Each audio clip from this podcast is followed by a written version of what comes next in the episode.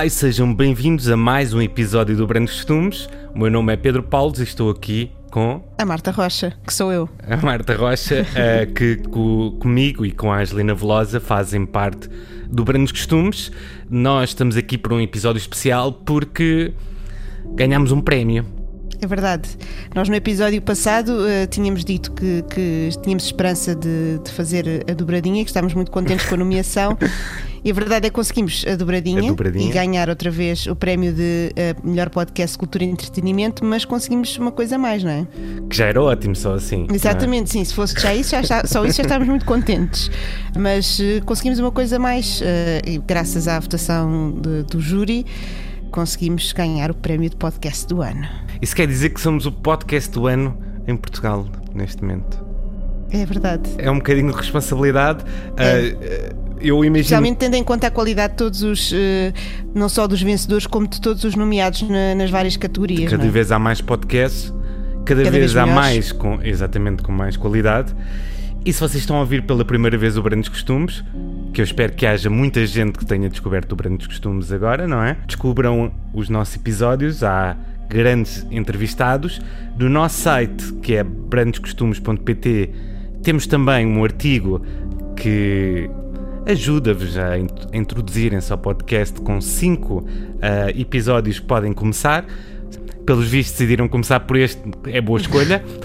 Exato, sim. Eh, Não está lá, mas, mas eh, poderia estar. eh, não está porque ainda não tinha saído, não é? Exatamente, sim. E também temos vídeos, temos muita coisa.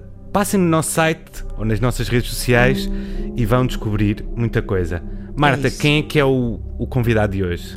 O convidado de hoje é um convidado também ele muito especial. É uma das entrevistas clássicas também aqui do Brandos Costumes. É o Carlos Maria Trindade. É a terceira entrevista do Brandos Costumes, ou seja, foi feita há cinco anos e meio, basicamente. É vintage, quase. É vintage, mas o conteúdo continua bastante atual e também tem uma versão. É, é tipo uma versão nova dessa entrevista. Exatamente, não é uma repetição. E ele fazia parte dos Heróis do Mar, que é uma banda que toda a gente conhece, mas fez muito mais. É um dos produtores mais importantes dos anos 80 e 90. Ele eh, produziu alguns dos discos mais memoráveis, como o Circo de Férias dos Chutos, discos de Delfins. A lista é interminável. Também foi AR da Polygram, que já vamos explicar mais à frente o que é que é, e muito mais. Tem um dos discos mais icónicos com o Nuno Canavarro, o Mr. Wologalo. Acho que vocês têm que ouvir o episódio para descobrir, não é, Marta? Há muitas histórias ah, e muita, muita música que ele criou e que, que ajudou a criar e que merece ser escutada. Sim, agora está na hora de passarmos à história do Carlos Maria Trindade. O meu pai, quando eu tinha 5 anos, decidiu ir a um leilão e comprar um piano velho, eh, daqueles de armação de madeira, eh, muito desafinado e muito barato, e comprou o piano. E depois eu tinha o piano lá em casa, abriu e um dia comecei a tocar uma melodia, salvo erro, as pominhas da Catarina, uma coisa assim, que os miúdos sabem, e com o dedo e acertei nas notas à primeira. E ele pensou que eu tinha muito jeito. E depois abriram uns cursos na Gulbenkian, que era ali ao pé da minha casa. Eu vivia ali nessa zona, que eram uns cursos eh, de pedagogia contemporânea baseada no, no compositor Karl Orff. E, e ele meteu-me lá e aceitaram-me como, como tipo num grupo piloto absolutamente experimental, primeiro ano, e entrei com seis anos, só ver ainda não tinha feito sete. Comecei a aprender eh, as teorias musicais, a tocar em conjunto, xilofones e coisas, esse método ótimo do Karl Orff. Gostava do- de, tocar em conjunto porque achava que era muito mais divertido como miúdo do que estar a tocar sozinho, como é o estudo do instrumento. Então prossegui e pronto, e, e fui seguindo, depois entrei para o conservatório, fiz piano, solfejo, harmonia, essas coisas todas. Ainda aprendi de violino dois anos, flauta, tive assim uma educação bastante completa. E depois, aos 16, eh, co- fiz uma banda, eh, fui convidado para entrar numa banda de covers que fazia versões de rock sinfónico e outras coisas, que era então o, o que viria a ser o meu futuro amigo Paulo Gonçalves, que, é- que tinha vindo do Canadá, os pais eram portugueses, mas ele tinha nascido no Canadá, e tinha uma banda que fazia que tocava em liceus e precisava de um teclista. E portanto eu aí entrei pela primeira vez com numa coisa elétrica, ou seja, numa eh, eu tocava órgão, eh, consegui comprar um órgão e, e tocava órgão de dois teclados e pedaleira no grupo dele que se chamava Soft Third, tinha assim um nome muito alternativo. Tocávamos em festivais e liceus e, e tal. E pronto, e, e tomei o gosto pela música elétrica e pela música popular elétrica, saí um bocado daquele, daquele mundo de clássica. O que nós ouvíamos todos eram os Beatles, eram assim essas coisas.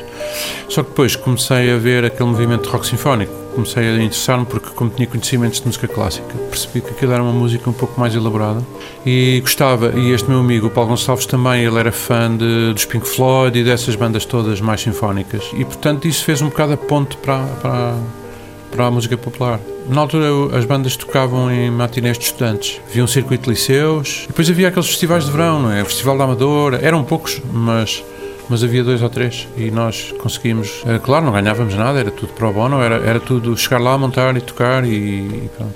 Tocavam já eh, bandas, na altura havia já bandas conhecidas, o Objetivo, o Filipe Mendes, o guitarrista, era uma das estrelas de, desses festivais. O Grupo da Lina d'Água, uh, havia uma série de bandas que tocavam em, em festivais.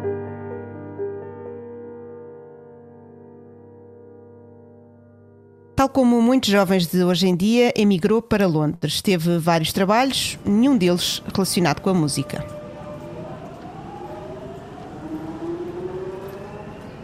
Fugi disto tudo em 73 e fui para Londres sobreviver, pronto, trabalhar em tudo o que aparecia. Depois, eh, felizmente, a Revolução aconteceu em 74 e eu pude voltar em 75. Mas estive lá dois anos eh, em que praticamente só sobrevivi e fui a concertos. Gostei muito de tomar contacto com a vida musical londrina. Aprendi, de certa maneira, não tocando, não estando em bandas, não fazendo música, mas vendo o que se passava em Londres, que era um mundo muito diferente de Lisboa, não é? Nessa altura. Era abissal, abissalmente diferente. Nós estávamos em ditadura, eu estava na Revolução Hippie, portanto a coisa era extrema, não é?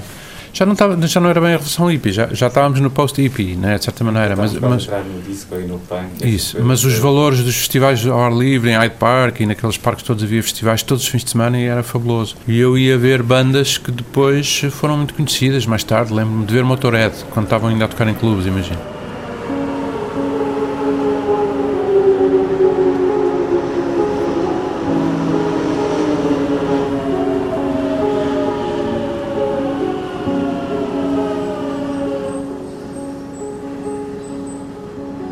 Voltei para Portugal e, e, fiz um grupo de música experimental no, no, nas salas do Conservatório Nacional, que era uma espécie de academia anarquista de criatividade.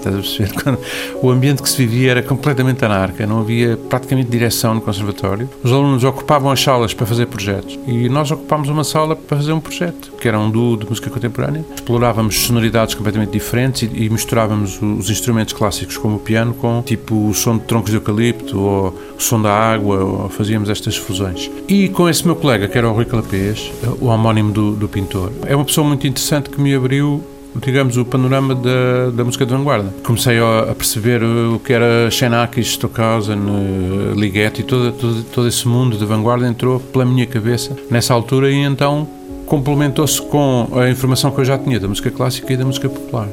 Fiz aqui um bolo com muito creme e durante uns anos fui bastante radical, deixei de fazer música popular e passei a fazer este tipo de música em algumas cidades europeias, em festivais e por aí fora.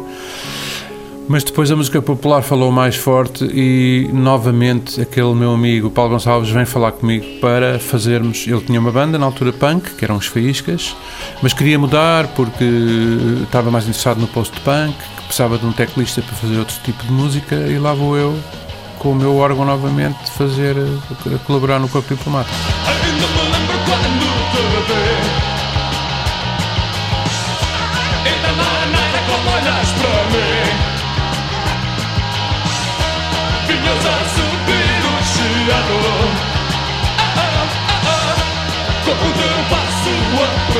o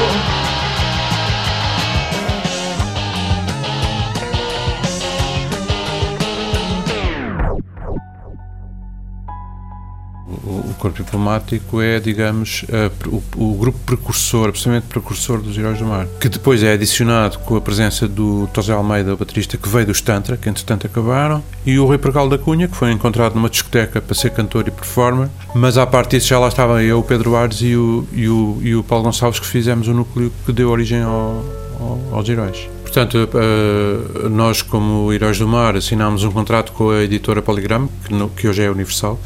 Essa editora era uma editora que na altura estava a apostar muito em música portuguesa, portanto estava à procura de novas bandas e novos intérpretes. E tinham falta de produtores. E eu, como teclista, como pessoa que sabia ler e sabia música e, e pronto, e era minimamente disciplinado, eles viram em mim um, um, potencial produtor e apostaram em mim, não é? Porque eu não tinha muita experiência também de estúdio, não é? O Corpo Diplomático foi o primeiro disco que eu gravei em estúdio.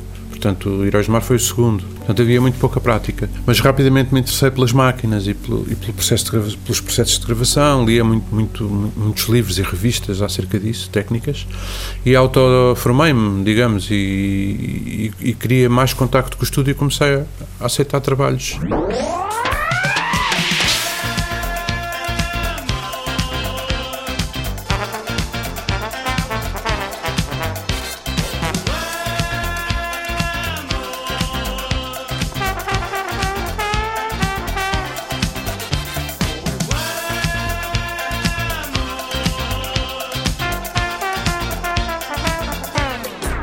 Há vários tipos de produtor. Portanto, há o produtor que se centra mais no produto musical e ao produtor mais executivo, que dirige o processo a nível dos horários, a nível do funcionamento das coisas, a nível da, da execução técnica, se é preciso, por exemplo, alugar instrumentos, alugar músicos. Produtor completo, que era aquilo que eu tentava fazer, mete as mãos na massa, ou seja, eh, antes de, de entrar no estúdio, vai umas semanas antes ao ensaio, uns meses antes, ouve o repertório, escolhe o repertório, colabora nos arranjos, pode eh, alterar letras ou, ou mesmo compô-las, escrevê-las de início, porque as bandas muitas vezes não têm propriamente um letrista de serviço e têm muita dificuldade em escrever letras. Geralmente tem a música, mas a letra é a coisa mais difícil. Para além de que tem que dirigir as sessões é? e ser uma interface entre os técnicos e o músico e o artista portanto, e a editora. Ou seja, portanto, de um lado a editora com o seu orçamento e as suas imposições, limitações, não é? E, e, e, o desejo de que a música seja um sucesso. Portanto, comercialmente, também muitos produtores têm que olhar para a música e tentar que ela seja passável na rádio, como nós dizíamos, ou, ou por exemplo, uma música de 7 minutos, muitas vezes é encurtada para poder ter a hipótese de, de passar na rádio, ou então faz duas versões, uma extended e uma, e uma short version. E, e, para além disso, tens que muitas vezes tocar, porque o teclista não tem conhecimentos, eles querem um sequenciador, não sabem como fazer, querem um som esquisito de tarola e não sabem como chegar lá. Portanto, tens que manipular também as máquinas e, e molhar as mãos nos teclados às vezes. Por... Programar caixas de ritmo, sei lá, é uma panóplia de coisas. Definir a sonoridade, porque a banda Muitas vezes, outras vezes não. Por exemplo, eu tinha duas teorias. Quando era uma banda de eletrónica ou mais aberta, de pouca gente, que não tinha o som típico de banda, interferia. Quando era uma banda que eu achava, por exemplo, tipo chutes, eu não interferia no som dos chutes. Era uma estupidez interferir no som dos chutes, porque ele estava definido. E eles sabiam bem o que queriam. Portanto, a única coisa que eu fiz foi pôr um sequenciador aqui, uh, conseguir um som de tarola para ali, gravar bem a guitarra, o baixo, ter um, uma boa, um bom equilíbrio, fazer uma boa mistura, dirigir as gravações da, da voz e a gravação de cada músico, mas, mas no fundo eu não queria alterar, nem eles queriam, nem a editora queria alteração de sonoridade. Quando vai para a fase de pré-produção, pós-ensaios, tem que ser perceber psicologicamente das, das forças e do equilíbrio de forças que existe num grupo, de cinco ou seis elementos. Uh, nos, nos, nos mini-grupos que se formam, nas tendências, na, na, nos vetores de, de de poder que existem dentro de um grupo, porque não há grupos dinâmicos sem tensões internas. Portanto, o meu, o meu papel era um pouco puxar pelos elementos mais criativos e se pressentia eh, uma certa timidez de alguns elementos, porque às vezes havia elementos que tinham entrado na banda depois, eram tímidos, mas eu pressentia um grande poder criativo neles e puxava por eles, por esses elementos mais fracos, digamos, entre aspas. Portanto, havia também esse trabalho psicológico de como funcionava internamente a banda, o que muitas vezes não é, é visível numa reunião no gabinete, é, só é visível nos ensaios, ao longo dos ensaios ensaios. Né? Portanto, há, há, esse, há também esse, esse, esse lado de, do produtor.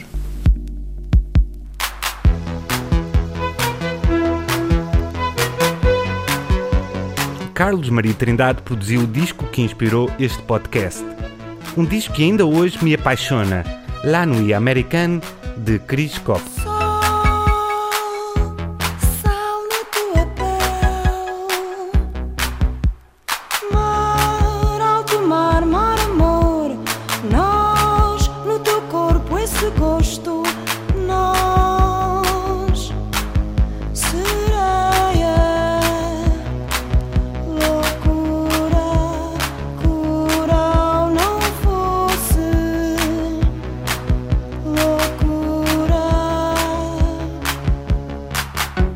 Disco da Criscope foi precisamente, se eu, se eu me lembro bem, foi a primeira produção que eu fiz à parte Uh, o trabalho de autoprodução que nós fazíamos nos grupos que tínhamos. É? Lembro-me de, de, nós falarmos sobre a estética, um pouco sobre a estética. O repertório estava definido, não meti muita mão no repertório. O repertório já era um repertório que ela queria fazer, que já tinha decidido e, portanto, não havia muita volta a dar. A editora estava de acordo. Tudo seguiu os seus trâmites rapidamente. Só que depois uh, meti a mão nos arranjos, uh, na eletrónica, nos, nos sons de sintetizadores pronto, e, e toquei-os. E foi, e foi esse o meu papel. Foi muito mais musical do que propriamente técnico. Até porque o técnico era muito competente, o técnico de gravação e ajudou-me.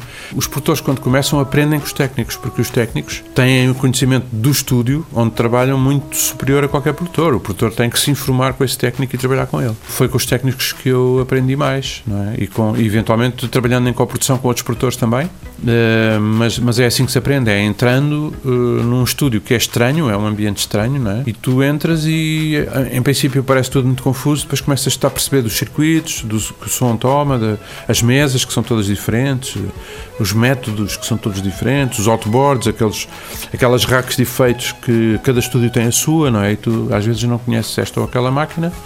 Portanto, aprendes muito na prática e era assim que eu aprendia. Criscope foi mais uh, um acompanhamento musical para dar, para revestir, digamos, as ideias que ela tinha. Opera Nova também foi um trabalho de pop eletrónico que já vinha bastante completo, porque eles eram um duo, era o Luís Beethoven e o Pedro Veiga, que praticamente eram um hardcore, um núcleo criativo do grupo e tinham grandes potencialidades de, de, de, sequenciação e de composição, tinham uma estética, um bom gosto, que eu considerava bom gosto. Depois o Luís escrevia as letras e cantava. Eu achava um grupo muito anos 80, muito ao meu gosto.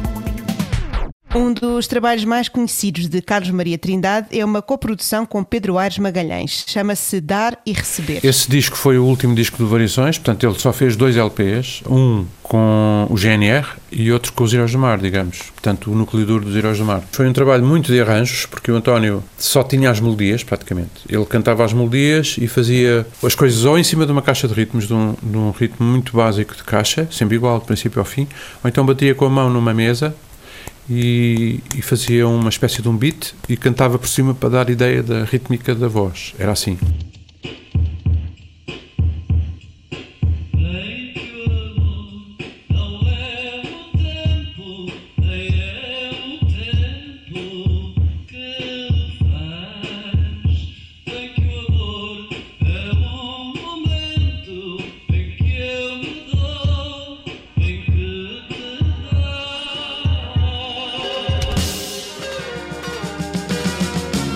Tinha muita noção de, de, melodias instrumentais que queria nos intervalos da voz e tinha muita noção de uma certa estética eletrónica, que ele já ouvia disco, já ouvia techno, techno na altura, nos anos 80, eh, a onda de Chicago e tudo isso, ele conhecia isso tudo, porque ele era frequentador de, de Amsterdão, Nova York, e andava sempre nos clubes mais radicais, eh, de eletrónica mais radical.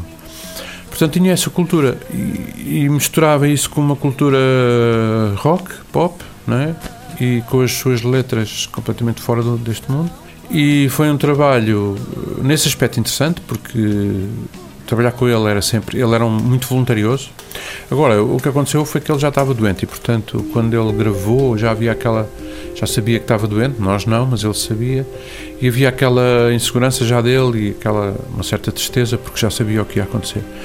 O que aconteceu depois foi que ele já não viu o disco editado, mas ainda viu a capa, ainda fomos mostrar-lhe a capa ao hospital e, portanto, ele, ele ainda viu a capa, gostou muito, mas já estava muito debilitado e depois, passados uns dias, morreu. Morreu a 13 de junho, o disco saiu um pouco mais tarde, mas a editora, muito traumatizada com a morte dele, inibiu-se de o promover e, portanto, esse disco nem sequer foi aos tops nem nada. Foi vendendo, ainda hoje vende, mas não foi, digamos, um hit porque a editora teve um certo escrúpulo de aproveitar-se da morte dele e confessou-nos que não conseguia fazer grande banzé à volta do disco. Hoje em dia fazem o contrário, na altura havia escrúpulos, não é? Porque o António era muito, muito querido, dentro, mesmo dentro do staff da editora. E, e portanto, David Ferreira disse-nos: lamento, mas não consigo pôr aqui uma grande. não consigo servir-me da morte do artista.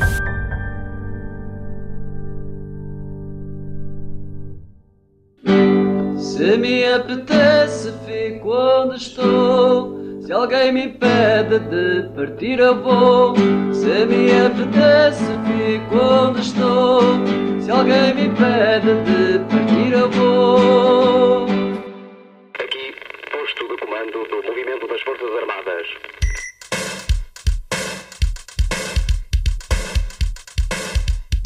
Pronto, o golpe de Estado foi já mais tarde, não é? Eu não sei propriamente o ano, mas uh, fins dos 80, não é? Ou já 90, não? Eles eram baseados numa, num estilo que se chamava New Beat, que eu por acaso não conhecia antes de trabalhar com eles, foi uma novidade, e eles é que me explicaram que era um, um dance, um estilo de dance que estava a aparecer na Bélgica e na Holanda, ali no, na Flandres, e, nos Países Baixos, digamos, eu gostei muito do trabalho porque era um trabalho baseado em samples de, digamos, de notícias de telejornal, é? acontecimentos da vida do país, e depois esses samples eram manipulados e integrados numa banda sonora que eles consideravam como canções. E faziam refrões de, de palavras e frases ditas ou pela polícia ou pelo, pelo, pelos manifestantes que estavam na rua ou, ou, pelo locutor que avisava o país para não entrar em pânico quando foi a Revolução de 25 de Abril. E, e esse maxi é dos maxis mais curiosos da história da música portuguesa, penso eu, porque para já a capa é fabulosa e depois tem, um,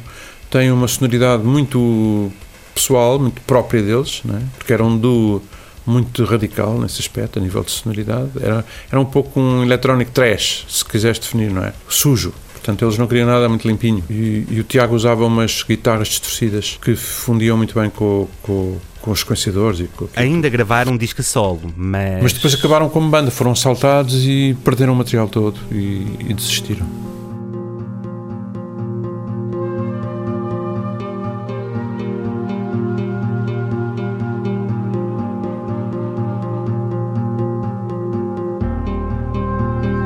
Os Heróis do Mar tinham acabado. Eu estava sem fazer grande coisa, estava a produzir qualquer coisa, mas não me lembro o quê, mas não estava, digamos, num grupo, né?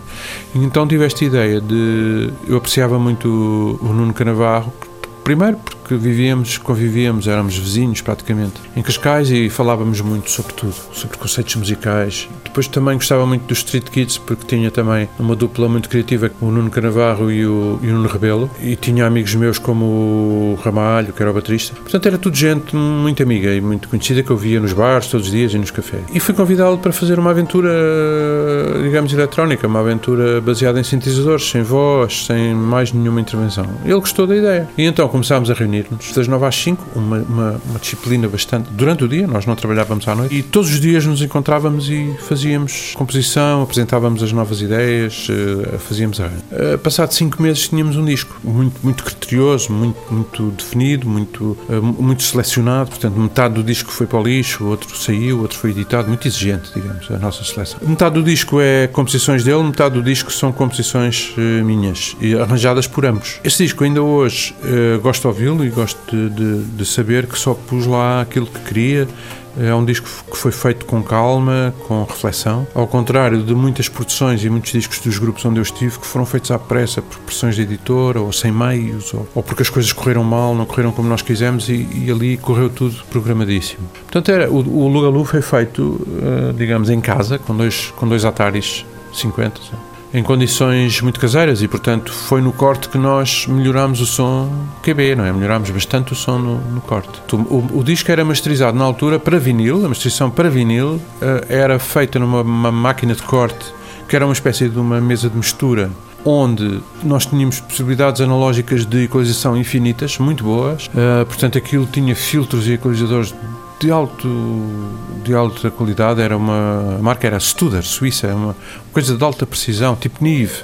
portanto, nós estávamos ali a falar em botões que tu mexias um milímetro e a sonoridade mudava completamente. E, portanto, como era tudo feito de uma penada, ou seja, nós tínhamos que pôr o vinil no, no, no corte, na máquina de corte, que era uma agulha, não é? Que fazia um sulco na cera, não é? No vinil, do princípio ao fim. E, portanto, tínhamos que ter as equalizações para cada música preparadas e aquilo não parava. Se o primeiro lado tinha oito faixas, nos silêncios que havia de vários segundos, para aí cinco segundos entre faixas, nós tínhamos que ir aos botões e mu- mudar tudo. Tac, tac, tac, tac, tac, tac. E aquilo começava a segunda música. No fim da segunda, tac, tac, tac, tac, tac. E começava a terceira. Se alguém se enganava, como aconteceu ao fim da sétima, tínhamos que voltar à primeira. Né? Mas eu lembro-me que as misturas, nessa altura, já nas- nos estúdios, também eram feitas a três ou quatro era o técnico, o assistente técnico, mais o produtor, mais um ou dois músicos, todos com as mãos cruzadas em cima das mesas, não é? Assim, as mãos, todos ali a ocupar as mesas.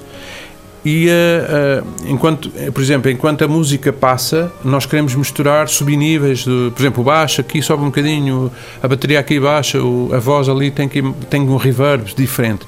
Tudo isso era feito em tempo real, porque não havia memórias, não havia nada de memórias. Automatismos, tudo, não havia nada disso. Era tudo à pata, como a gente dizia. E, portanto, quando corria mal, pronto, volta ao princípio. Era muito divertido porque havia uma noção de grupo no, no estúdio, que era conseguir quatro pessoas conseguirem uma mistura, é? Em tempo real, era muito divertido. Ah, e não era só nos, nos faders, era também nos equalizadores, nos centros dos efeitos, enfim, era uma panóplia de ideias. Às vezes tínhamos um papel e cada um tinha um- uma tarefa, é? E portanto não podíamos falhar. Ah, hoje em dia, com as memórias, pronto, isso já não é necessário. Volta atrás, escreve e depois aquilo o computador faz. Mas era divertido. Era uma responsabilidade extra, não é? No estúdio. E, e ao mesmo tempo unia, unia ao grupo, porque aquilo era uma atividade de grupo. Apesar de hoje em dia ser um disco reconhecido internacionalmente, não teve muito impacto em Portugal. Ainda fizemos alguns concertos, mas o, o Nuno Canavarro não é uma pessoa de concertos, não, nunca gostou muito de, de sujar as mãos nos cabos, acartar eh, sintetizadores, montá-los no palco, nunca foi muito essa. A vertente dele é mais uma pessoa de estúdio, de conceptual, e portanto eu tive grande trabalhar em convencê-lo a fazer meia dúzia de concertos, mas ainda conseguimos fazer. Curiosamente, chegámos a fazer a primeira parte do Madre Deus, onde eu nem sonhava entrar. O disco passou, não é? Pronto, não foi um sucesso de vendas, eh, mas ficou para a história como um disco fundamental na eletrónica portuguesa e hoje ainda é considerado um, um ícone da, da música não vocal, da música, digamos, instrumental e eletrónica. Ainda recebo pedidos da Escócia, da Alemanha, de Inglaterra, às vezes de DJs que querem o disco e não sabem onde, como encontrá-lo, querem o vinil, querem saber mais coisas e tal. E depois seguimos cada um o seu caminho. Pronto. Eh, Eu fui para diretor de artistas de repertório da Polygram, dessa companhia que já tinha investido em mim como produtor. O que é um AR? Um AR, portanto, o diretor de artistas e repertório. O AR tem, suponhamos, como eu tinha 35 artistas, eu tinha mais, mas 35 eram aqueles que editavam praticamente todos os anos, ou ano sim, ano não. Tinha muitos estilos de música, desde o Pimba, que na altura não se chamava Pimba, ou seja, música de cassete, digamos, aquela música das feiras, não é? Tinha música pop e rock, mais pesada, menos pesada, tinha folk. Abri inclusivamente uma parte clássica, que depois desenvolvi, com algumas gravações de clássica portuguesa. Pronto, e depois tinha uma espécie de fusão- fusões de artista que apareciam. O que é que eu fazia? Eu era responsável por dirigir todo o repertório de cada, de cada artista, ver se ele era adequado, fazer muitas vezes o alinhamento dos discos, ir a estúdio ver como estavam a correr os projetos e muitas vezes interferir neles, outras vezes só ser um executivo, fazer as capas ou, se não fazê-las, aprová-las e melhorá-las quando a ideia era apresentada pelo artista, fazer os rótulos, dirigir eh, todo o projeto de fabrico, até, desde a masterização até à, à prensagem final de capa e vinil, depois acompanhar o marketing e as vendas do, do- do artista, não é? Portanto, eu fazia a interface entre a editora e o artista, no sentido em que a editora só queria garantir o seu lucro e o artista queria garantir a sua carreira. A maior parte dos artistas não, na altura, agora não sei, porque eu não conheço esta geração nova, mas aquela geração que eu servi, digamos, a nível de artistas, não era uma geração potencialmente comercial. Antes, pelo contrário, era uma geração que queria ser experimental, estava-se a borrifar para o lucro, queria era gravar aquilo que em que eles acreditavam. E muitas vezes aquilo não era comercial e, portanto, eu tinha depois que ouvir os meus patrões quando chegava à editora, não é? Portanto, o, o- lugar da AR é uma interface ingrato porque ouves do artista, porque és criticado, porque estás a defender a editora, que só defende o lucro. E, e o- a editora critica-te porque não estás a ter suficientemente lucro e estás a apostar em projetos caros e que não vão dar lucro. Portanto, estás ali um bocado no, no meio, não é? É um bocado como o treinador de futebol, percebes? Houve o presidente, houve o público e houve os jogadores, não é? Depois leva, leva de cada lado, quer dizer, muitas vezes quando corre mal. E o trabalho do AR era estar em todo o Na lado. altura havia o Rendezvous, onde não havia concerto que não tivesse lá ARs das editoras, da EMI, da Polygram, da Sony, à procura. Isso é que, é, isso é que era o rock, era ias tocar para te exibir perante o- não só o público, mas um produtor que eventualmente estava lá e que vinha ter contigo no, no fim e te dava um cartão e dizia aparece amanhã, a velha frase, não é? Aparece amanhã meu gabinete às 9 da manhã. Isto era. E aconteceu-nos com os Heróis do Mar eh, e com o corpo diplomático, mas quer dizer, era a tal frase, contrato. Hoje em dia não tem significado. O artista faz o disco em casa, na solidão do seu estilo, vai à editora e eles, se gostarem, distribuem.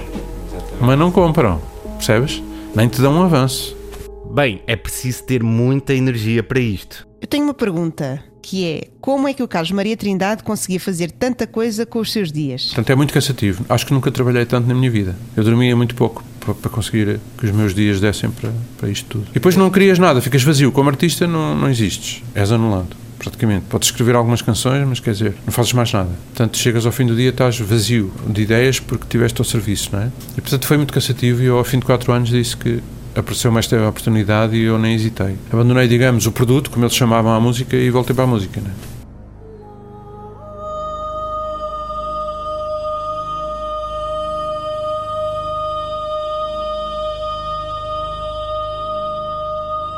Volta a tocar agora com os Madre Deus. Um regresso que não foi nada fácil. Não, eu entro a fazer as partes do Rodrigo Leão eh, numa situação de emergência. Tive 15 dias para me preparar quase 40 músicas e entro de chofre. Não é? Eles já tinham as digressões marcadas e eu entro de chofre. Para além de que tive que, ao mesmo tempo, arrumar os assuntos que tinha pendentes pelo facto de ter dito à editora que ia sair numa semana. Não é? Foi um caos, como deves calcular. Fazer reuniões com cada artista explicar-lhes as razões porque ia sair, ir visitar os projetos que estavam pendentes e depois passar a batata ao meu substituto. Quer dizer, foi tudo uma coisa de loucos durante duas semanas. não é? Agora, ah, os discos a solo ficaram um bocadinho. Pronto, nos primeiros tempos não tive tempo para mais nada, senão digressões. Mas depois fiz o Deep Travel em 96 e depois fiz o projeto No Data, que, que deu origem a dois discos já nos anos 2000. Continuei sempre a fazer trabalho individual ou em grupo alternativo, porque acho que quando estás muitos anos num grupo, muitas vezes não evoluís muito musicalmente, porque o grupo tem aquela estética. E repetes muito o mesmo repertório, não é? Eh, em digressão. Portanto, eh, para mim, fazer trabalhos a solo era um bocado refrescar-me artisticamente e ao mesmo tempo ir buscar à gaveta ideias que tinha e desenvolvê-las. E aperfeiçoar técnicas que depois me viriam a ser úteis na produção, coisas desse tipo.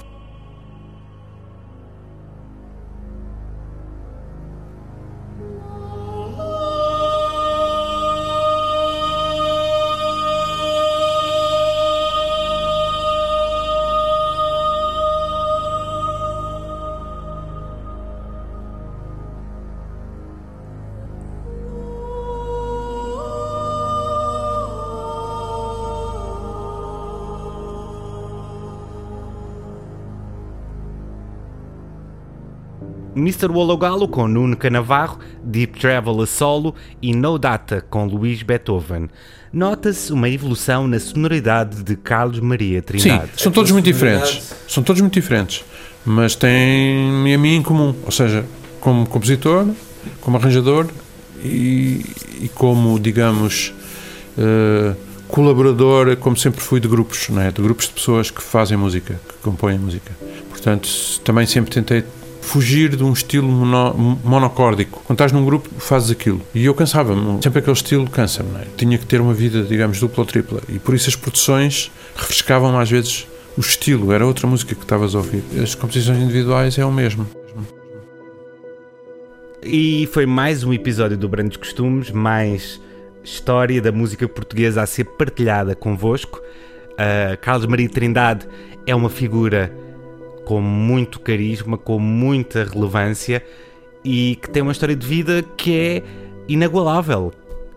Eu não queria usar a palavra clichê que é incontornável, mas é de facto uma figura incontornável, né? Acho que não há muitas mais. Aliás, há muitas palavras para, para o descrever, mas essa será certamente uma delas. E como vocês repararam, nós focámos mais ah, no conteúdo quase ah, fora dos Heróis do Mar, porque há muito do trabalho do Carlos Maria Trindade que não envolveu os Heróis do Mar.